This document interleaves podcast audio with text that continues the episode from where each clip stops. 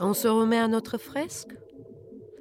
C'est dommage qu'il n'y ait pas eu de graffiti sur les parois de cette caverne. J'aurais bien aimé graffer à la manière des artistes préhistoriques. Parce qu'ils ont aussi inventé le graffiti.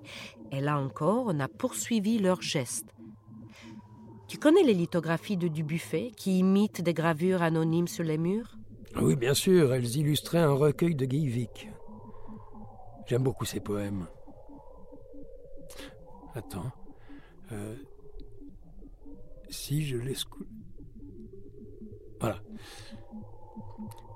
je fais couler du sable de ma main gauche à ma paume droite, c'est bien sûr pour le plaisir de toucher la pierre devenue poudre, mais c'est aussi et davantage pour donner du corps au temps, pour ainsi sentir le temps couler, s'écouler, et aussi le faire revenir en arrière, se renier.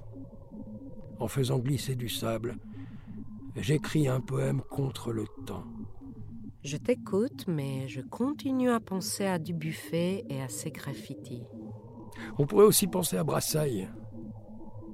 Il a photographié des graffitis dans les rues pendant plus de 20 ans.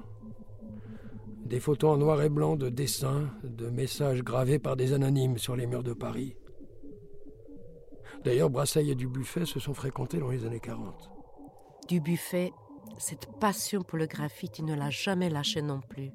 Si l'on pense à ses dernières peintures dans les années 80, juste avant sa mort, ses grands griffonnages, sombres et énergiques à la fois, il revient à l'impulsion première de tracer. C'est émouvant de penser à ce vieil homme qui décide de renouer avec ce geste enfantin primordial en guise de testament artistique.